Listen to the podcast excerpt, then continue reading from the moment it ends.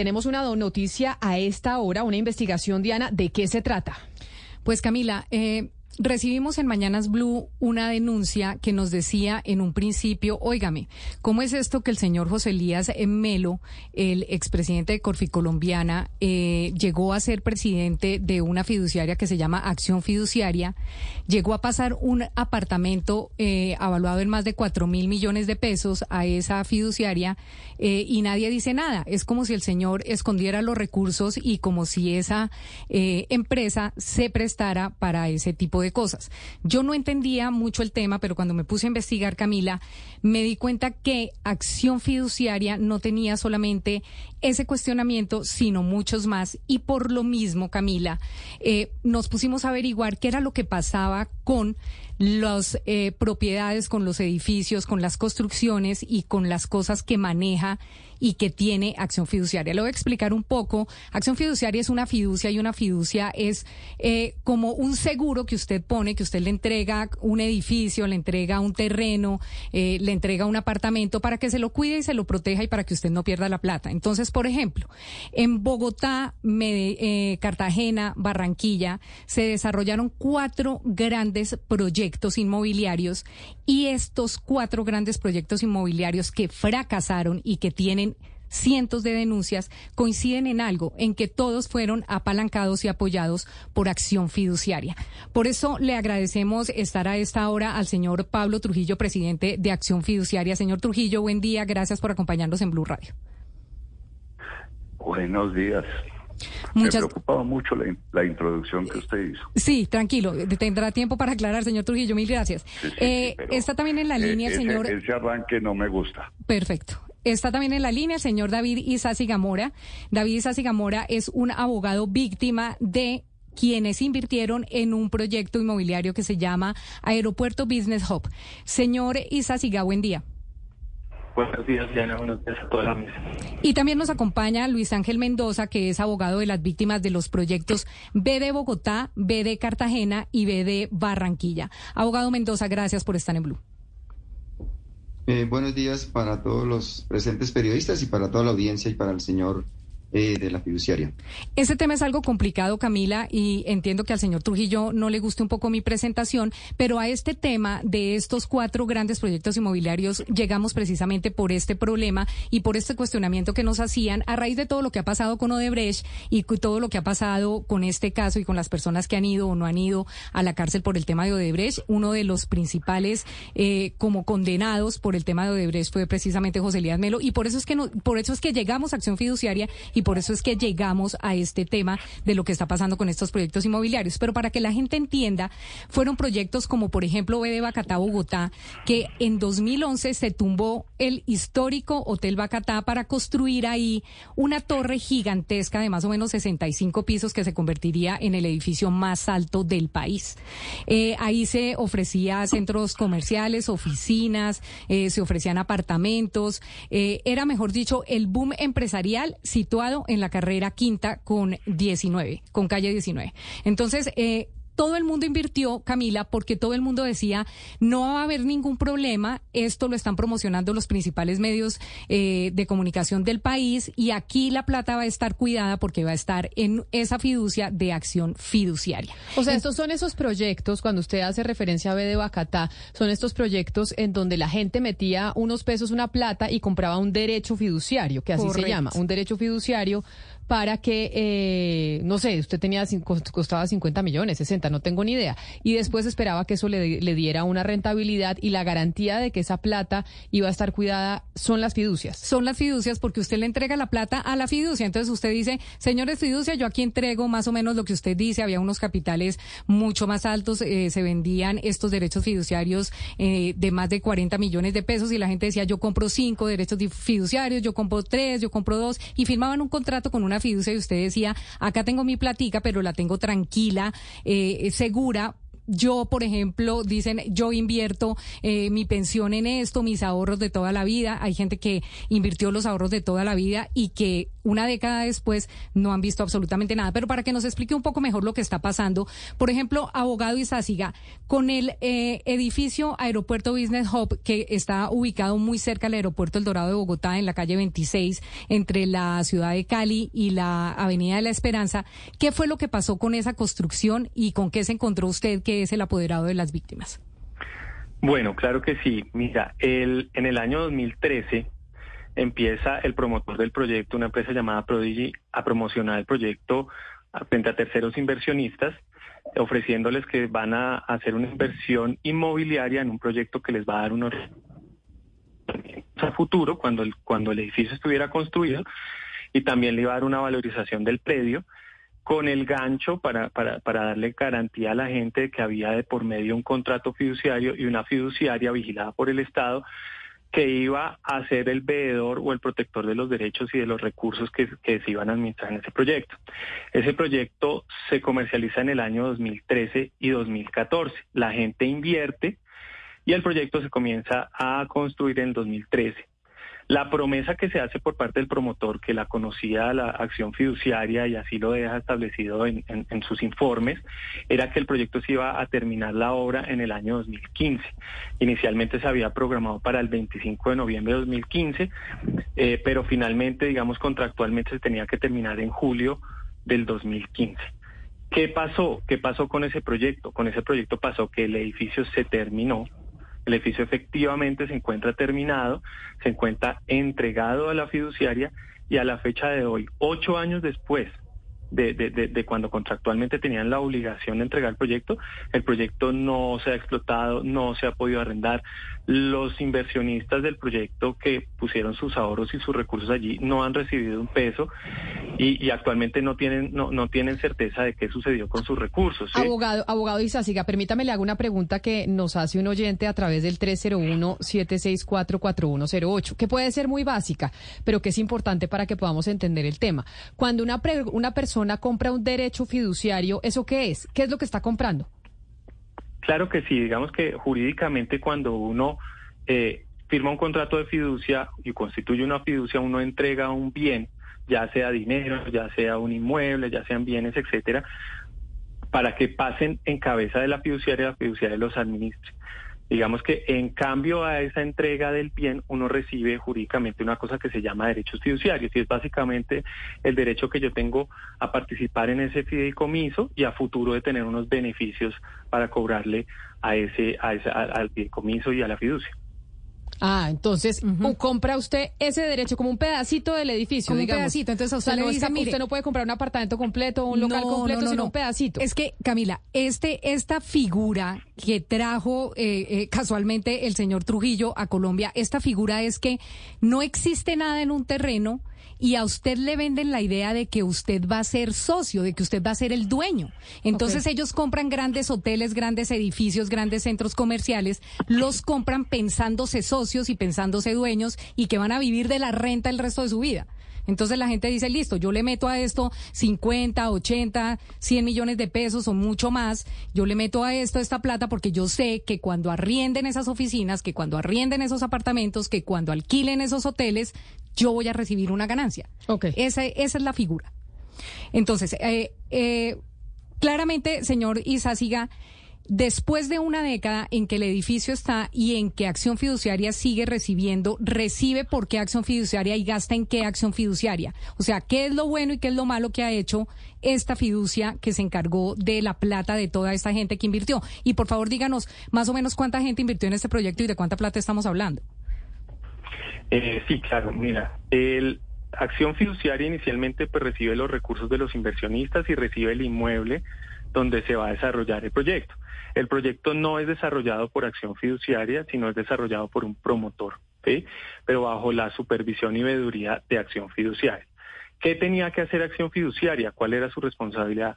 Su responsabilidad era entregar los recursos para que se desarrollara el proyecto y recibir el proyecto en el año 2015, cuando tenía que ser según el contrato, o cuando se hizo, que, que, que en realidad existe un acta de entrega tardía, pero es el año 2016, y una vez lo recibiera, él tenía que citar a todos los inversionistas a hacer una gran asamblea para que fueran los inversionistas y no el constructor, no el promotor y no la fiduciaria.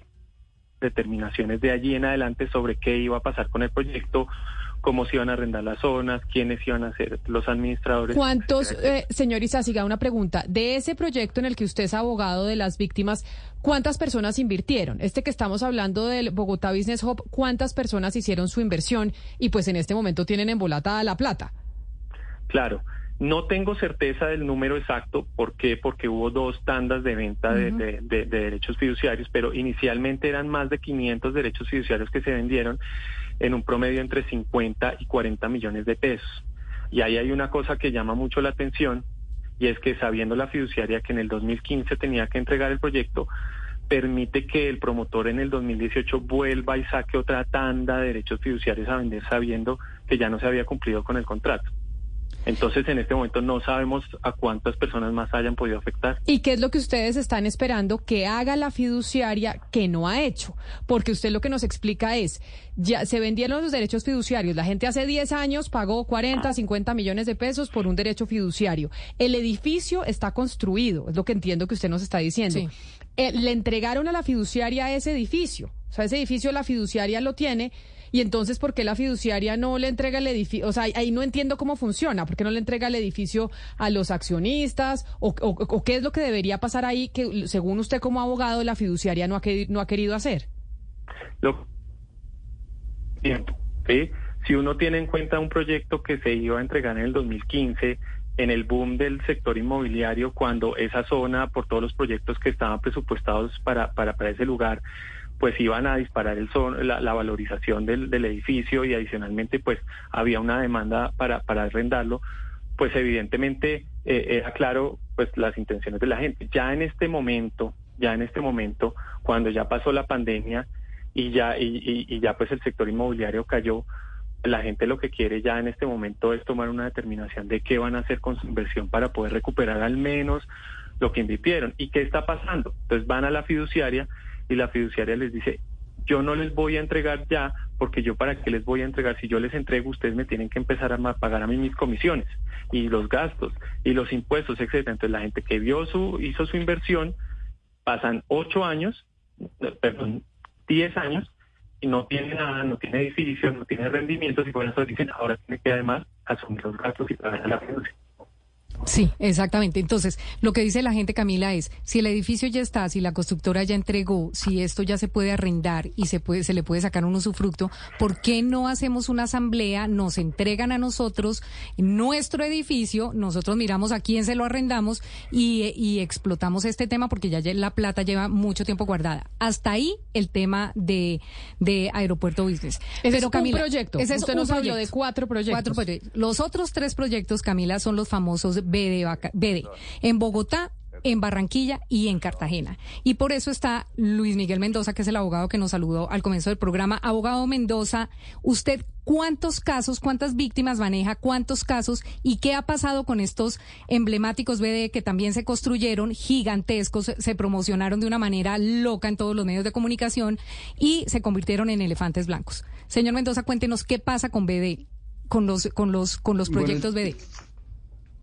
Buenos días. Eh, sería interesante hacer una, digamos, una contextualización del asunto BD. Entonces, bajo la marca o bajo el nombre BDBD se desarrollaron o se iniciaron a desarrollar tres proyectos que tienen tres denominadores comunes. El primero es que ahí funciona como fiduciaria, Acción Social Fiduciaria SEA, que así se llama la fiduciaria que tiene esa calidad en esos contratos fueron, fueron proyectos que se, digamos, que se iniciaron por unas sociedades que en el argot popular se pueden llamar sociedades de papel, que no contaban con los requisitos que la ley, que la reglamentación de la superintendencia financiera establece, que es que el constructor o yo promotor cuente con capacidad técnica, administrativa y financiera acordes con la magnitud del proyecto. Esa hipótesis, ¿cómo se prueba? Se prueba con el tercer elemento y es que los tres proyectos son proyectos completamente fallidos en donde las personas tienen perdida su inversión. Ahora, vamos a ver el tema de cuánta gente está involucrada en esos proyectos eh, eh, que tienen su dinero eh, perdido. y, le, sigo abogado. Entonces, las cosas que tienen, estábamos, tenemos cuatro proyectos, todos tienen un común denominador y por eso entiendo que está el señor Trujillo en la línea escuchándolos a ustedes. Y es que esos cuatro proyectos, fallidos los cuatro, de construcción, tienen de común denominador a una fiducia que es acción fiduciaria del señor Pablo Trujillo. Ahora sí, adelante. Así es. Entonces, ese es el común denominador, más los otros que le, que le, estoy contando, que es que las sociedades no cumplían con los requisitos para poderse encargar de esos proyectos y todos fueron fallidos. En el caso de Bacatá, eh, digamos que hay varias modalidades, eh, que vendieron derechos fiduciarios para hoteles y vendieron derechos fiduciarios para comercios. Eh, según los contratos de fiducia, sacaron a venta 7.002 derechos fiduciarios que en términos de dinero recaudado eh, ascendería a la suma de 467 mil 300 millones de pesos. Eh, y pues se entendería que si vendieron todos los derechos, por lo menos si cada persona compra uno, habrían 7 mil personas afectadas. Y si, y, si, y si pagaron las sumas de dinero, pues estaríamos hablando de casi 500 mil millones de pesos invertidos en ese famoso proyecto B de Cartagena de Bogotá. Hay otro proyecto en Cartagena, perdón, ese proyecto BD de, Bogotá. Hay otro proyecto también con el nombre BD que está en Cartagena, ese proyecto sacaron a la venta 1.690. Pero, pero mire, abogado, para no detenernos en esa minucia específica de cuántos, usted representa de esos todos proyectos que tienen el mismo nombre, BD, uno es Bogotá, uno es Cartagena, otro es Barranquilla, que tienen el mismo problema, según entiendo, que no cumplían con los requisitos que, se, que necesitaba una constructora para poder hacer ese edificio y que además son proyectos fallidos, pero que tienen acción fiduciaria en común. Estamos hablando, redondeamos ¿De cuántas personas y cuánto dinero? Mm, pues es que precisamente como son procesos distintos, como son negocios distintos, entonces, pero le, contaba, para el caso de Bacatá estamos hablando de 7 mil personas con dineros que se acercan a 500 mil millones de pesos. Para el caso de Cartagena estamos hablando de 1.700 personas con recursos que se, se acercan a los 100 mil millones de pesos. Y para el caso de Barranquilla estamos hablando de, ese es más pequeño, 400 personas con recursos que se acercan a los 2.500 millones de pesos. Entonces, de todo ese universo de víctimas, de todo ese universo de víctimas, las que yo represento, estoy representando a personas que tienen mm, de celebrados contratos en esos tres proyectos, 746 contratos de fiducia mercantil que en total suman reclamaciones por casi 60 mil millones de pesos. Pero, pero entonces, Diana, de, de los casos que usted nos trae, que son cuatro, tres BD y uno Bogotá Business Hub, sumando, pues a ojo de buen cubero, estamos hablando casi que de 10 mil personas. Sí, o de 10 mil derechos fiduciarios. sí, y de pronto más, Camila, porque por ejemplo, yo no estoy tocando acá el mal de Cali, que ahí también fueron más de 4 mil víctimas. O sea, es que esto de acción fiduciaria es una cosa de verdad que a mí me tiene aterrada, porque es que la, la coincidencia de que una misma fiducia falle en tantos proyectos es de verdad una cosa aterradora y que la, y que la entidad que los vigila, que es la Superintendencia Financiera, eh, solamente ponga multas y haga algunas sanciones, pero no intervenga a esta fiducia, es por lo que el señor Trujillo está en línea, porque no, no me imagino yo qué es lo que está pasando y no entiendo yo jurídicamente qué es lo que está pasando. Acá, Camila, estamos hablando de más de 10 mil eh, personas eh, que compraron y que pusieron sus ahorros y su capital, personas con plata y personas sin plata. Pero entonces acá es lo que dice todo el mundo y lo que me dicen las víctimas. Me dicen, óigame, como no son dineros públicos, nadie nos para bolas y como algunos tenemos plata, entonces que como somos ricos que nos roben. Entonces la gente ya está cansada, Camila, porque lleva una década esta acción fiduciaria, si usted lee su certificado de representación eh, que está en Cámara de Comercio, son casi dos páginas en las que se hablan de procesos judiciales y de sanciones judiciales que uno queda aterrado y dice, Dios mío, tienen embargado eh, muchas cosas, las cuentas las tienen fiscalizadas, o sea, es una fiducia que ha fallado eh, históricamente y que como que no pasa nada. Entonces, si usted mira y de pronto Lucas nos ayuda con ese certificado, en ese certificado son dos hojas de que están embargados, de que están investigados, de que están en los juzgados. Entonces uno dice, ¿qué está pasando con acción fiduciaria y por qué nadie hace nada después de una década de quejas y después de más de 10 mil personas en distintos juzgados, porque son más de mil demandas en distintos juzgados y nada pasa nada? Pues, pues entonces, pues démosle paso al doctor Trujillo, que es el eh, representante. Permítame, Diana, qué pena, permítame dar un datico que es esencial para el tema de Bacatá, Bogotá, porque es que este sí como que se rebasa la copa de, de este tipo de asuntos. Entonces, en, en Bacatá vendieron derechos fiduciarios para hoteles y vendieron derechos fiduciarios para comercio. Los hoteles que tendrían que haberlos construido y dotado, pues no se terminaron de construir ni de dotar, y el centro comercial efectivamente, a pesar de las problemáticas, el centro comercial lo abrieron el 3 de abril del 2017 y la Sociedad Acción Fiduciaria a través de la Oficina de Negocios Colectivos les envió un informe a las víctimas de ese proyecto diciéndoles que a partir del 2017, abril del 2017 el centro comercial abría las puertas al público, menciona un poco de empresas a las que les tiene arrendado como son Crepes and eh, Carulla, etcétera, etcétera, Café Quindío, y les dice literalmente, textualmente, lo siguiente, que no se preocupen, que no tengan ninguna, ninguna... Eh, ah, bueno, entonces desde esa fecha, la fiduciaria ha venido recogiendo los cánones de arrendamiento, que son sumas supremamente cuantiosas. La misma fiduciaria ni siquiera sabe cuánto es. Estamos en ese proceso de averiguar cuánto puede ser lo que la fiduciaria lleva recibiendo. Pero permítame, pero permítame, abogado, sobre eso que ustedes están diciendo, porque me parece importante que le demos la oportunidad al señor Trujillo de hablar. Porque digamos que acá en estos negocios, según lo que yo les he entendido a ustedes, pues hay varios actores. Están los promotores, están los constructores y está la fiducia. La fiducia por lo general es lo que al ciudadano que decide invertir pues le da tranquilidad porque uno dice ahí está la plata en una fiducia y si algo pasa pues a mí me van a responder por mi dinero. Por eso, señor Trujillo, quisiera yo preguntarle sobre estas experiencias que estamos oyendo de estos dos abogados que representan a miles de personas en el país con cuatro proyectos en donde hay un común denominador que su fiduciaria es la que está presente y pues a la gente se le han volatado la plata. Eh, bueno, eh, creo que el final que hicieron es muy claro.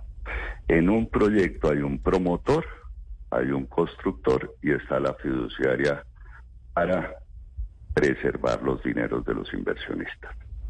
En todos esos casos que usted menciona, Barranquilla, Cartagena, Bogotá, en el cual me voy a extender un poco más, eh, hay un común denominador, el activo está ahí. Todos tienen su activo. El activo no tiene deudas, salvo las derivadas de su sostenimiento y la de los impuestos prediales y ese tipo de cosas. ¿Qué pasó en el caso del aeropuerto? El, el abogado lo dice con claridad, ahí está el edificio terminado. El constructor no lo ha entregado, como él dice, porque el, contrato no especificaba solamente un edificio, especificaba un edificio arrendado. Porque solamente un edificio arrendado tiene rentas, se sostiene por sí mismo. El edificio está y el promotor, uno de ellos, porque eh, Rodrigo Niño, que fue el de Prodigy, que curiosamente está en los cuatro proyectos, eh, falleció y eh, tenía un problema también muy grande en Estados Unidos, del cual ustedes debieron oír. Entonces, en el caso del aeropuerto, para nosotros, decirle a los inversionistas, aquí está su proyecto, implica que el proyecto esté arrendado. Pero entonces... Porque si no, el promotor, que es el que tiene que pagar mientras tanto todos los gastos y mantener el edificio y conseguir los inquilinos, simplemente se descarga de su oficio en unos inversionistas que reciben es un problema.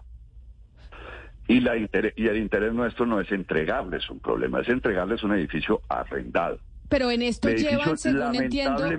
Pero, doctor Trujillo, permítame, yo le interrumpa. Si usted, eh, perdóneme, término. Lamentablemente, el edificio tiene una ubicación muy compleja. Porque enfrente, de acuerdo a las promesas del distrito, debió haber pasado una avenida. La avenida no pasó. La avenida está sin construir. Entonces, la conexión del edificio con la 26 no permite arrendarlo con facilidad por las características de la zona. Se ha hecho un esfuerzo gigantesco e inclusive se ha tratado de vender el edificio. El edificio no está solo. Un inversionista muy conocedor de finca raíz hizo un edificio exactamente igual, gemelo al lado y le está pasando exactamente lo mismo.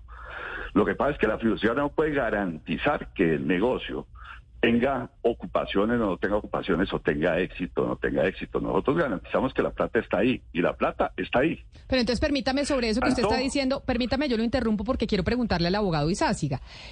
Abogado, ¿qué es entonces lo que ustedes piden? Porque lo, según lo que dice el señor Trujillo, es que no entregan el predio porque sería entregarle a los inversionistas un problema.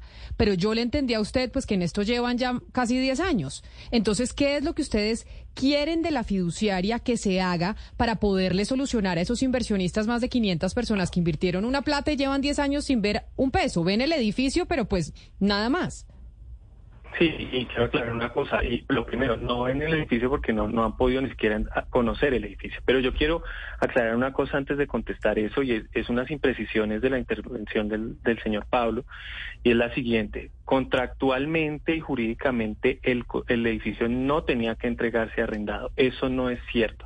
Lo que es verdad es que había, el contrato decía que desde que se hacía el acta de entrega firmada por el constructor, el, promotor, el supervisor, eh, eh, etcétera, etcétera, de entrega del, del edificio, desde ese momento em, empezaba la operación, independientemente si estuviera arrendado o no. Ese, eso se dio en el 2016, en noviembre del 2016, y hasta la fecha no ha empezado la operación. Eso es lo primero. Lo segundo que dice el señor Pablo es que ellos han hecho todos los esfuerzos para arrendar el inmueble.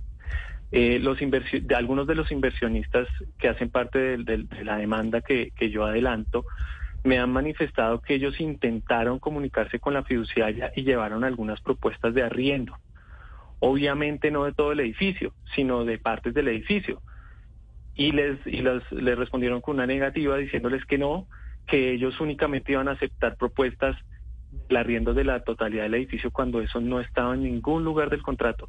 Entonces, las afirmaciones que se están haciendo no son de todo precisas y digamos que pues trata de demostrar que ellos tienen toda la intención de salvaguardar los intereses, pero pues considero que eh, lo que lo que están usando es, es tecnicismos jurídicos para para para para no darle la información, no entregarle el bien a los a los a los inversionistas.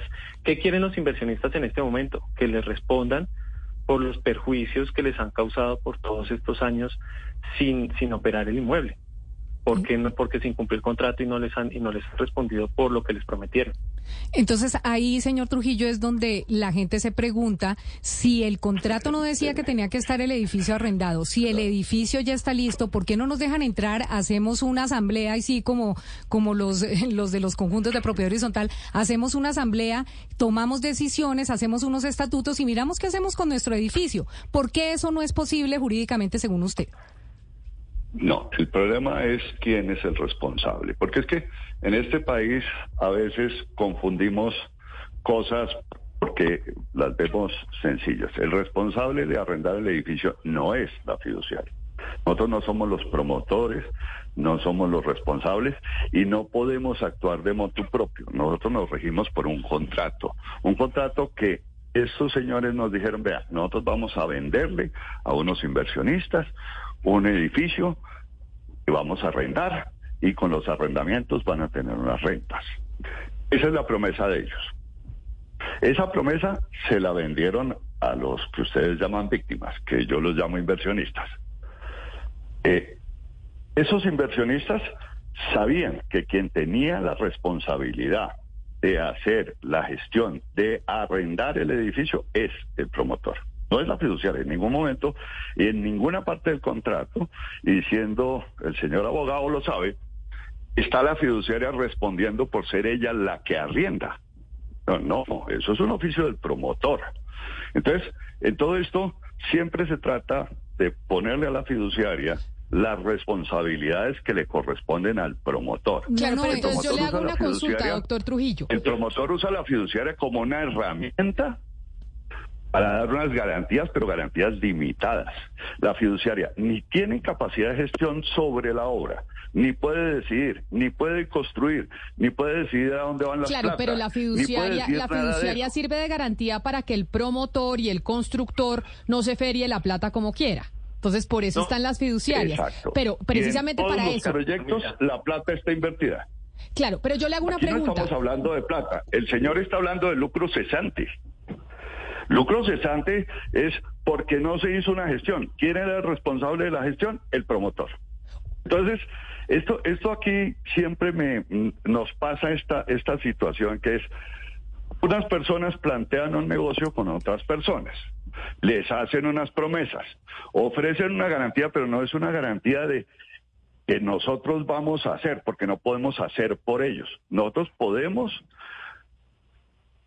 cuidar que ese dinero, como está en el caso de todos los Bacatá, está invertido en cada uno de los sitios. Y ustedes, no y usted, y usted doctor Trujillo, desde, desde Acción Fiduciaria, durante todos estos 10 años o más en el caso de los B de Bacatá, en, es, en ese trabajo que han venido haciendo, igual a ustedes sí mes a mes les pagan eh, los gastos que- en los que incurren por estar trabajando en eso. Es decir, la plata de los No, no es inversionistas o ustedes han venido trabajando. Eso es, eh, eso no es cierto. Ninguno de esos proyectos en todos esos años nos ha pagado un peso de comisión. Nosotros estamos pagando todo el personal y toda la gente y nuestra gente sin recibir por el momento un solo peso de remuneración. Y entonces, ¿quién está recibiendo Porque los arriendos de los la locales? responsabilidad nuestra.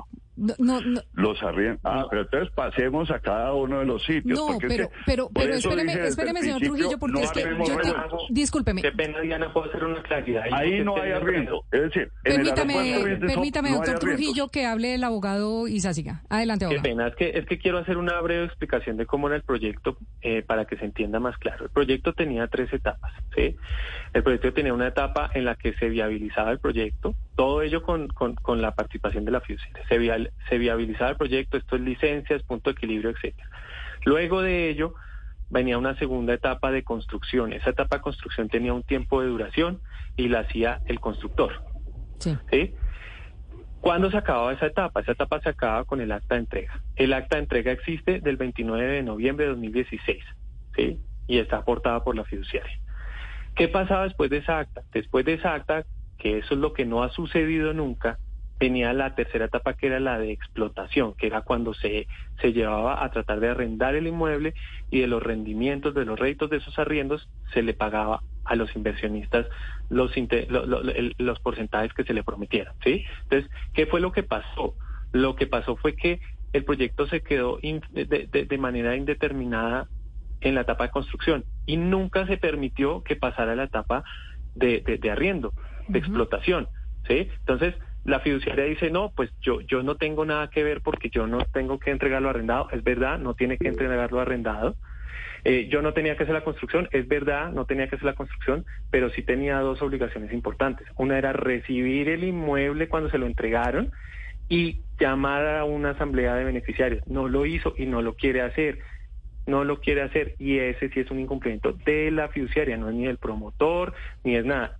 Y con base en ese incumplimiento es que nosotros estamos pidiendo que se indemnice a los afectados porque no se ha permitido la operación, ni siquiera se ha permitido que sean los mismos dueños del inmueble que tomen la decisión que quieren hacer. Ellos podrían incluso vender el inmueble, venderlo como estaba en su totalidad y coger los recursos y salvar su inversión. Entonces, pues eh, eh, eso sí quería hacer esa claridad.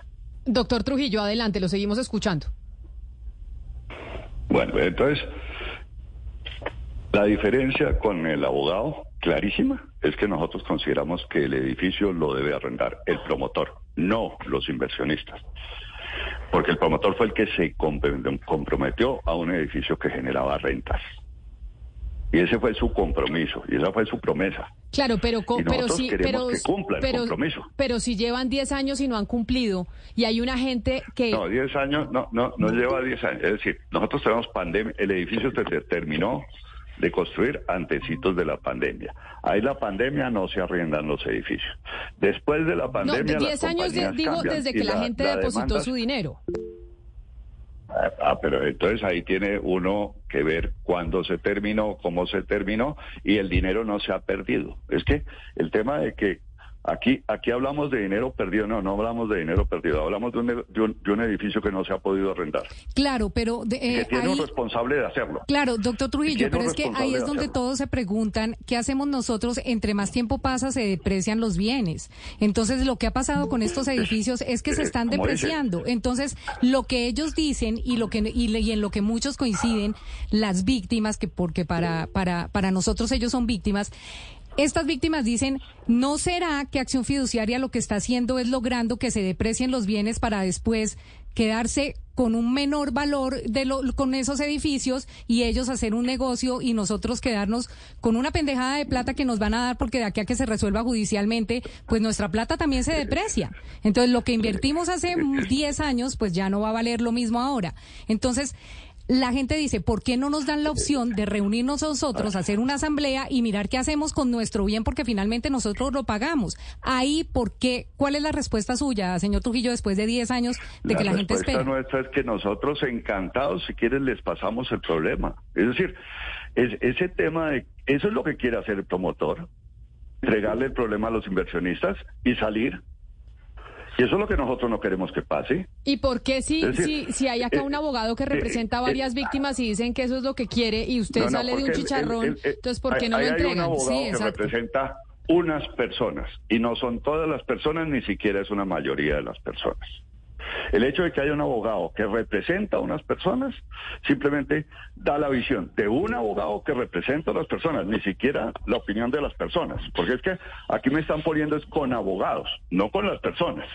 No, pero lo que pasa es que pero, pero, estamos, pero estamos doctor Trujillo con, con, los abogados porque es más fácil un representante de varias víctimas, si no no sabe la cantidad de mensajes que eh, tenemos en este instante de personas que han invertido en esos proyectos y quieren hablar, pero ahí no terminaríamos nunca. permítame un segundo hacer una, una observación sobre sobre lo que está diciendo el doctor Trujillo porque es que eso no es así. Adelante, abogado. Entonces, en el caso de Bacatá pasa lo siguiente. Eh, y ahí es donde, donde se puede demostrar con los dos usos, digamos, la, doble, la doble visión que tiene la fiduciaria. Les explico. En el caso de Bacatá hay una inversión en hoteles que no se terminaron de construir. La fiduciaria dice eh, estar en proceso de liquidación de esos dos hoteles.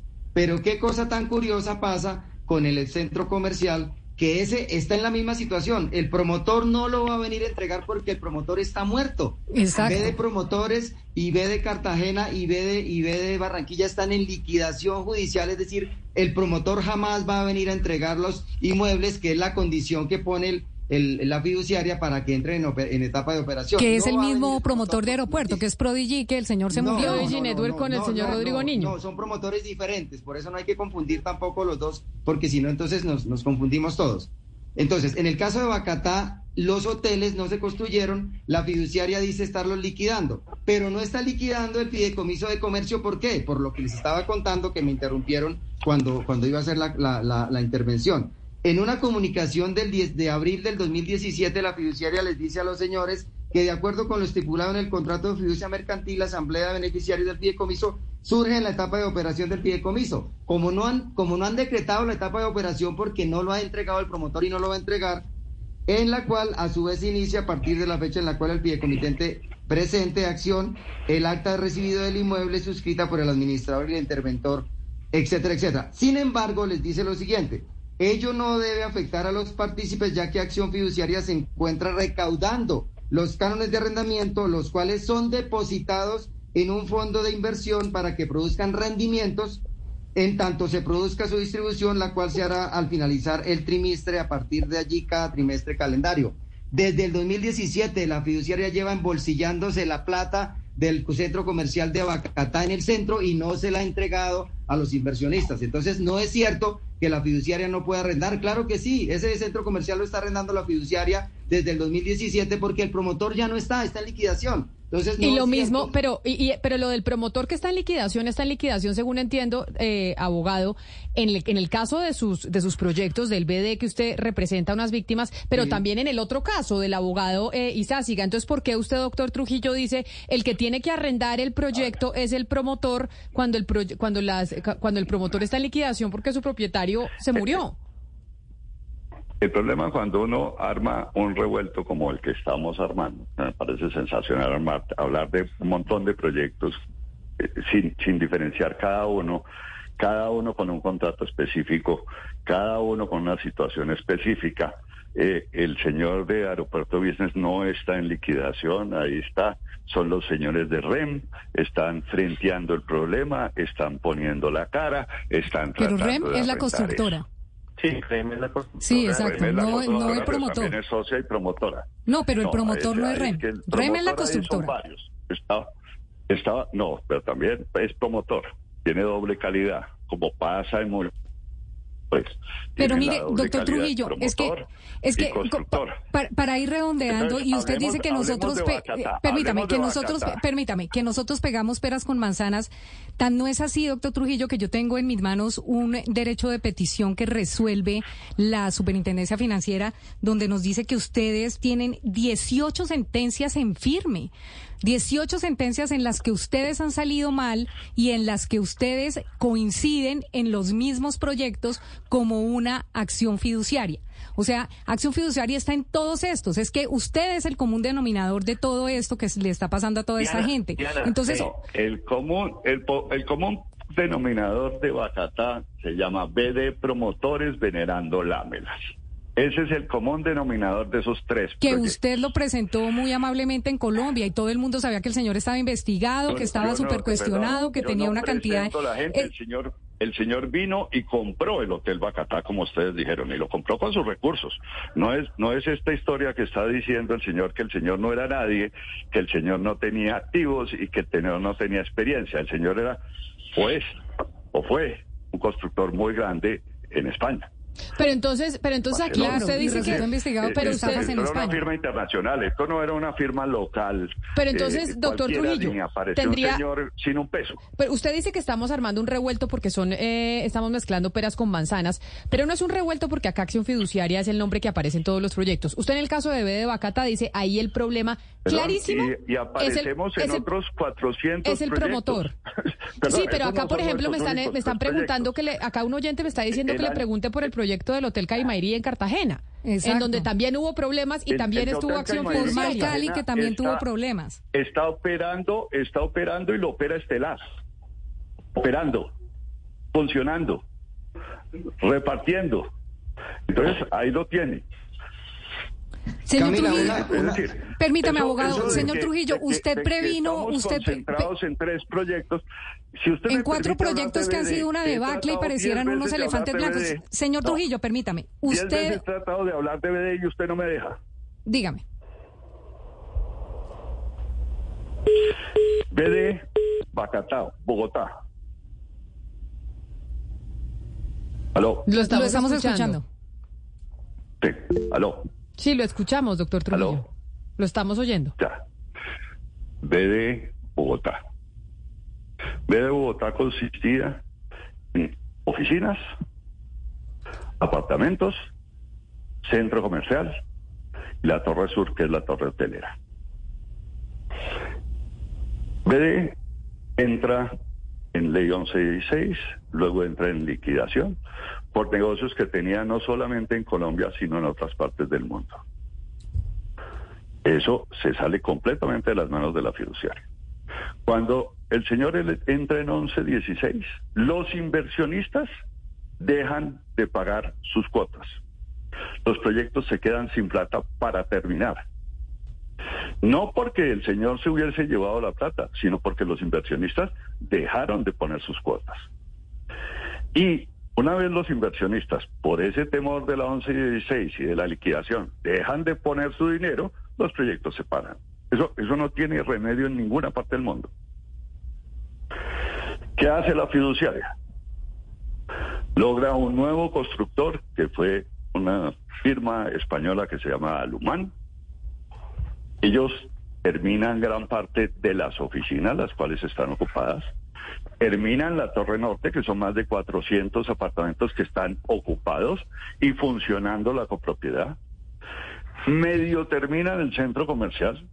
El centro comercial nos queda con unas falencias grandes en términos de luz, de conexiones de agua, redes de incendio y todo eso que son necesarias para que el centro comercial funcione. El centro comercial se arrienda parcialmente, todavía no está ocupado del todo. Conseguimos el mejor administrador en nuestro sentido para que operara el centro comercial que se llama Colliers. Colliers empieza a operar el centro comercial, le decimos a la gente que el centro comercial ya está funcionando y de hecho sigue funcionando. Sin embargo, Colliers se tropieza con un déficit grande entre los ingresos y los egresos del centro comercial. Centro comercial para funcionar tiene un montón de gastos, seguridad, electricidad. Pero, pero mire, doctor Trujillo, como, como, el, como el tiempo, como el tiempo usted me entenderá, al aire no es infinito y ya llevamos casi 40 minutos hablando del tema y yo sé que usted quiere eh, responder. Sí me parece importante. Yo quiero acabar de contar qué está pasando con Bacatá, porque si a uno lo acusan en la forma en que ustedes lo acusan, y la fiduciaria está haciendo el esfuerzo que está haciendo, pues por lo menos denos el tiempo que le dio a los demás para montar sus historias. Pero no es montar historias. Acá tenemos víctimas y yo si quiere le paso todos los chats y los mensajes de los oyentes que nos están escribiendo. No solo cuando usted dice, el Hotel Carmairía está operando y lo está peleando Meliá. Y nos dicen los oyentes, sí, pero no hemos recibido ni un dividendo de nada. O ah. por ejemplo, en donde en asambleas... tienen sus cuentas absolutamente claras. Es decir, el tema, no es que nosotros no podemos garantizar las rentabilidades de los negocios. El hotel está operando, está operando con Estelar, que no es un cualquier operador. Pero venga, doctor Trujillo, eh, aquí sumando los cuatro proyectos que son los que nos traen hoy eh, eh, a colación acá en Mañanas Blue, esos cuatro proyectos, permítame, esos cuatro proyectos, es que ya estamos terminando el tiempo, doctor Trujillo, y yo sí quiero que usted le diga a la gente ¿Esto, ¿Esto es un mito? O sea, los cuatro proyectos con más de 10 mil personas quejándose, con más de mil procesos jurídicos, ¿esto es un mito y todo lo ha hecho perfectamente Acción Fiduciaria? O sea, la gente se está inventando... Eh, se está inventando una una cosa que no existe. Usted usted puede decirle a la gente tranquilos que yo les voy a entregar su plata mañana o esto no, qué va a pasar. No, pero sí el bien. Su inversión. El, lo que, el, se lo ahí está el bien. El oficio el oficio nuestro es que hemos conservado el dinero que ellos entregaron. Ellos lo entregaron para una construcción. La construcción no se terminó, tenemos que vender el activo que se hizo para poderles devolver el dinero. ¿Y por qué no permiten, y por ejemplo en el caso del señor Izáciga, para terminar, que era lo que decía el señor Izáciga, que no han citado a una asamblea, no les permiten vender el bien. Que usted dice, es que eso no lo tienen que hacer los accionistas, sino eso lo tiene que hacer la constructora.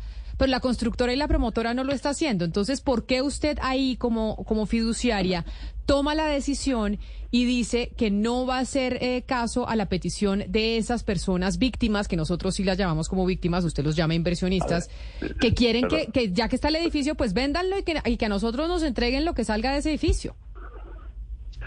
Yo no tomo la decisión, el contrato toma la decisión. Es decir, ellos se vincularon a un contrato. La fiduciaria no es autónoma para hacer lo que quieran. Es decir, ustedes tratan el tema como si la fiduciaria tuviese la absoluta autonomía de hacer lo que a la fiduciaria le parezca.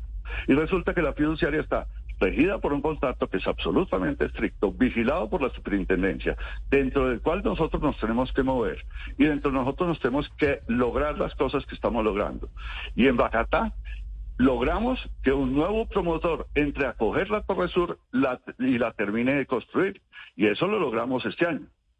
Y lo hizo la fiduciaria sin perdón, pero, pero, perdón, pero, pero en ABH eso no es así. O sea, en ABH la fiduciaria sí fue la que causó el, el perjuicio, porque la fiduciaria tenía que recibir ese, ese proyecto antes de pandemia. Y ahora, claro, muy fácil, ya después de pandemia, lavarse las manos y decir, yo feliz de entregarles eso y entregarles ese chicharrón. Pues claro, cualquiera, y el promotor también feliz, porque ya no saben qué hacer con el, con el, con el inmueble. Pero es que la verdad es que ellos lo tenían que haber entregado hacia ocho años. No es la misma situación hoy 2023 a 2015 inmobiliariamente no es lo mismo. Entonces, pues claro, se lavan las manos y dicen, no, yo como fiduciaria no tenía nada que hacer. Sí tenía que hacer, sí tenía que hacer la fiduciaria, tenía que recibir el inmueble y ponerlo a disposición de los de los asambleístas, de los inversionistas, pero en el 2015. Me está escribiendo aquí un oyente, doctor Trujillo, ya para terminar en el 301-764-4108, que es eh, pues víctima también porque compró unos derechos fiduciarios y dice, ¿por qué no citan para definir un comité y proceder? ¿Por qué no han querido hacer eso? ¿Por qué no citan ustedes un comité y a los accionistas y hacen una asamblea? ¿Por qué no han querido hacer esa asamblea, asamblea desde la fiduciaria? Perdón, ¿en cuál de los casos? En el, eh, espéreme, busco, en el Bogotá Business Hub. Entonces, ese, ese es un tema y con mucho gusto nosotros procederemos a sondear si la gente el, como dice, la mayoría de los... Pero ¿por qué a sondear? ¿Por qué no hace la asamblea y ahí hace el sondeo? Porque, porque hacer la asamblea tiene unas implicaciones en términos contractuales de que estamos aceptando que el promotor nos entregue ese edificio en esa forma. O sea, usted no se compromete en este caso a, hacer la a hacer, hacer la citación. O sea, no se, no, se, no, se compromete a hacer la citación para, para hablar con, con los inversionistas y contarles esta situación, eh, esto que usted está respondiendo. A oír a los inversionistas si ellos quieren eso. No si, el abogado y a oírlos, pero si hay, si hay cruce de mil cartas de los inversionistas diciendo que por favor les entreguen el, el edificio para saber qué hacen. Yo tengo en mi poder más de 100 cartas en donde usted le responde a todos calcado exactamente lo mismo y siempre dice exactamente el argumento que nos está dando hoy acá, señor Trujillo. Pues porque eso es lo que legalmente tenemos que hacer. Entonces, los vamos a consultar a todos. Aquí entonces, aquí entonces, eh, Diana, porque se nos acaba el tiempo, porque tenemos que ir con las noticias del mediodía. Hay que preguntarle a la superintendencia financiera qué responde sobre este caso y cuál es la vigilancia. Sobre estos cuatro casos, el caso de los B D, que es esa marca que ya dice que son casos distintos, pero que tienen en común denominador acción fiduciaria y el caso del otro edificio que se llama Bogotá Business Hub. Exacto, nosotros le hicimos ya eh, la consulta a la, a la Superintendencia Financiera, Camila, y lo que les decimos nosotros es, ustedes sabiendo que hay más eh, pleitos con esta, con esta acción fiduciaria, ¿por qué no han intervenido acción fiduciaria y que sea la Superintendencia que es pública y que está para eso, para vigilar a las fiducias, que sea la Superintendencia Financiera la que nos diga si acción financiera ha hecho un buen trabajo o no, y, o si hay necesidad de intervenirla, porque son muchas las denuncias. Entonces, lo que uno sí diría es, presidente Petro, hable con el superintendente financiero y dígale que se meta un poquito en este tema porque hay más de 10 mil víctimas esperando que le respondan por su dinero. Y, el, y agradecerle al señor Pablo Trujillo, presidente de Acción Fiduciaria, que seguiremos en contacto con usted, doctor Trujillo, para darle respuesta a estas más de 10 mil personas, víctimas o inversionistas, dependiendo quién las mire, que hoy pues no tienen respuesta sobre su dinero, que lo invirtieron, lo tienen enterrado y sienten que no les responde nadie. Gracias por habernos atendido. Lo mismo al abogado David Isasi Gamor, abogado de las víctimas del aeropuerto Business Hub, y a Luis Ángel Mendoza Salazar, abogado de las víctimas de proyectos BD en Bogotá, Cartagena y Barranquilla. Diana, estoy llena de mensajes a través del chat de nuestro canal de YouTube de Blue Radio en vivo y a través de nuestro eh, chat 301-764-4108 para que entonces sigamos eh, y le hagamos seguimiento a esta situación que afecta a varios inversionistas que desde hace años metieron su plata ahí y pues no tienen ningún tipo de respuesta.